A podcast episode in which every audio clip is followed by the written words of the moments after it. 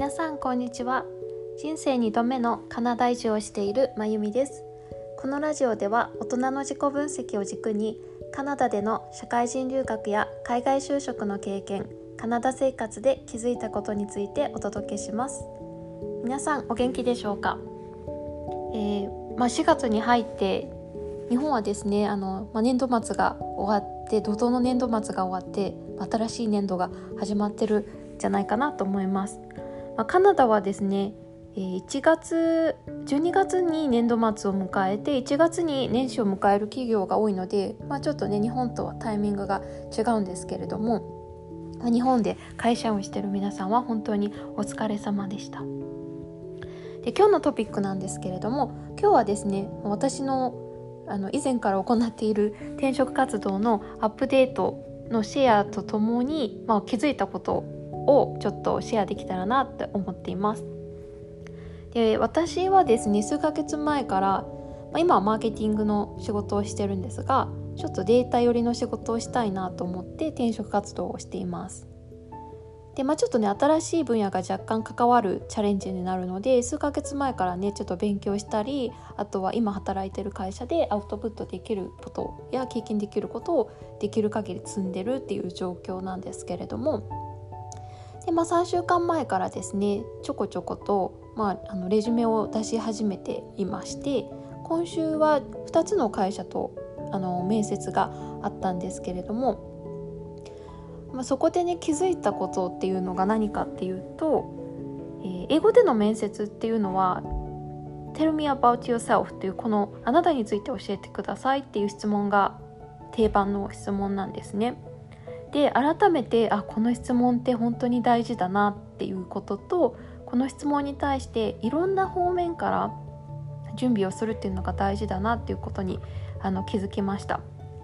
でちょっとまた具体的にお話ししたいので面接でねどういうことを聞かれたのかっていうのと私がどんな回答をしたのかっていうのも含めてねお話しできたらなと思ってます。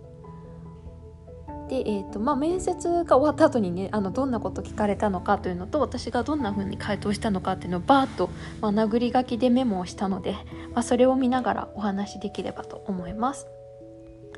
で、まあ、聞かれた質問は、えーと、大きく4つですね。え、ちなみにこれはま人事レベルの面談だったのであまり深いテクニカルなことは聞かれず、まあ、どういうふうに仕事を進めるのかっていうのと私自身のスキルっていうのを、まあ、ざっくりと聞くような内容でした。で、えーと、質問1つ目がですねえっ、と What is appealing about this role at this company? ということでまあ、この役割があなたにとって何がアピールになってますかと、まあ、なんでこの仕事にアプライしたのかっていうことですね。で2つ目が What is your aspiration in terms of your career within the next five years? あのまあ向こう5年のあなたの考えるキャリアプラン教えてねっていうことですね。で3つ目が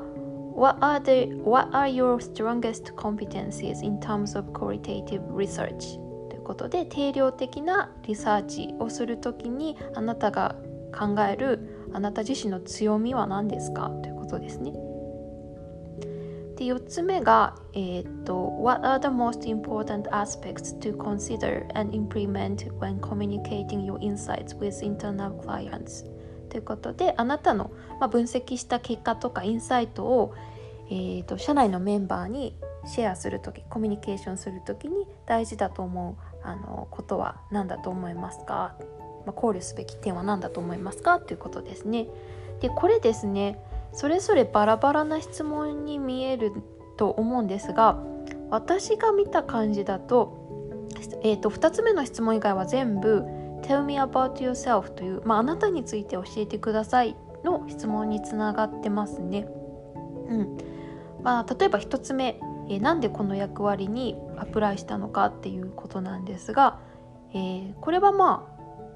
簡単に、えー、そうですね自分のことを伝えてだから私はこの仕事にアプライしたいんでししましたっていう話になるので、まあ、結局これも Tell me about yourself ですね、えー、ちなみに私が言った内容が、えーと、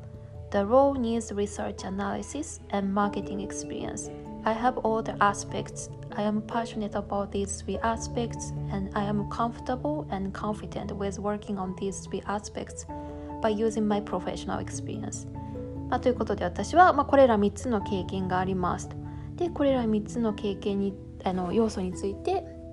えー、パッションがありますしあとは仕事にも精通してますよっていうことを話した後に、まあ、簡単に私のこれまでの経験のハイライトをお伝えしました。うんまあ、なのでこれは「Tell me about yourself」というプロフェッショナルな自己紹介になりますね。はい。で、まあ、2つ目は飛ばして3つ目ですね。3つ目は、えー、定量的な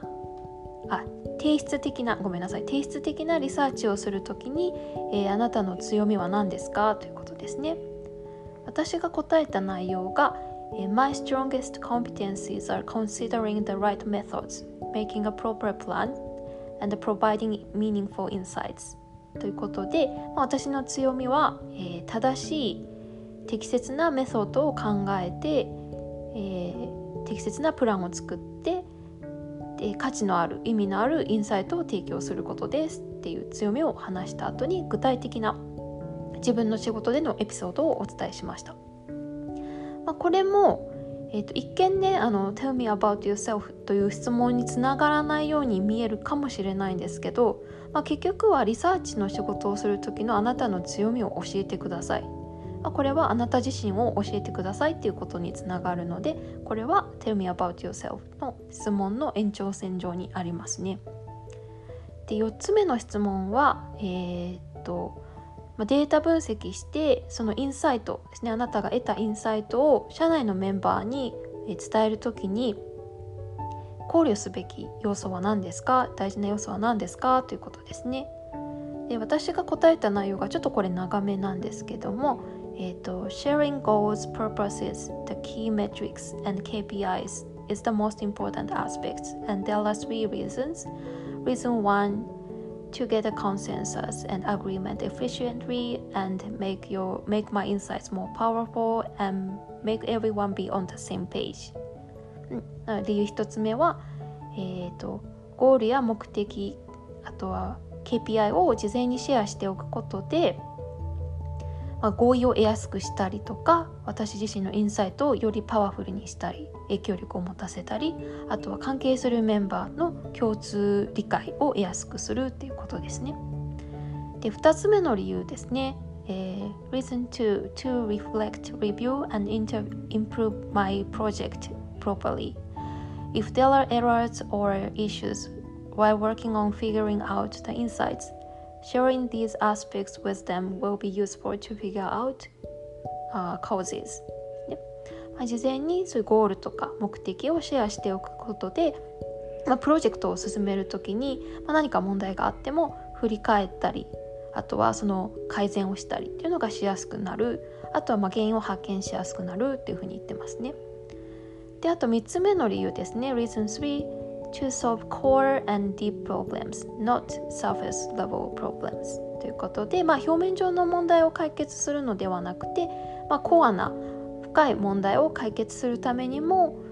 ゴールや目的キーメトリックスをシェアするのは大事ですということを言ってますね。うん、でその後に簡単に自分の経験っていうのを話しました。でこれも結局は私がどういうふうにプロジェクトを進めたりどういうふうに人とコミュニケーションを取るのかっていう自分の特徴について話しているので結局これも「Tell me about yourself」っていう質問につながりますね。うん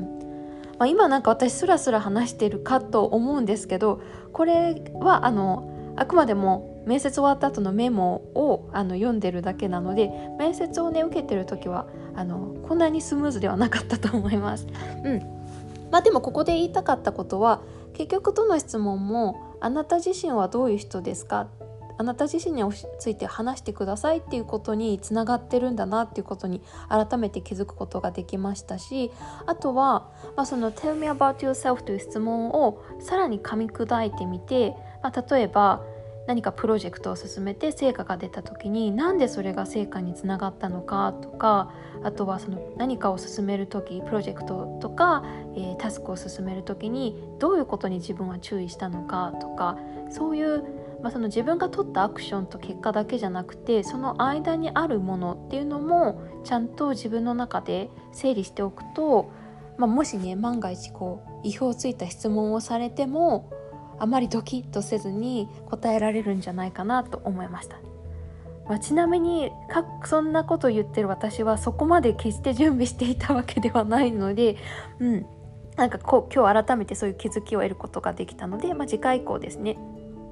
もっともっと面接の技術をブラッシュアップする時にあのこういう着眼点も大事にしようっていうふうに思いました。はいということで今日のトピックは以上になります。それでは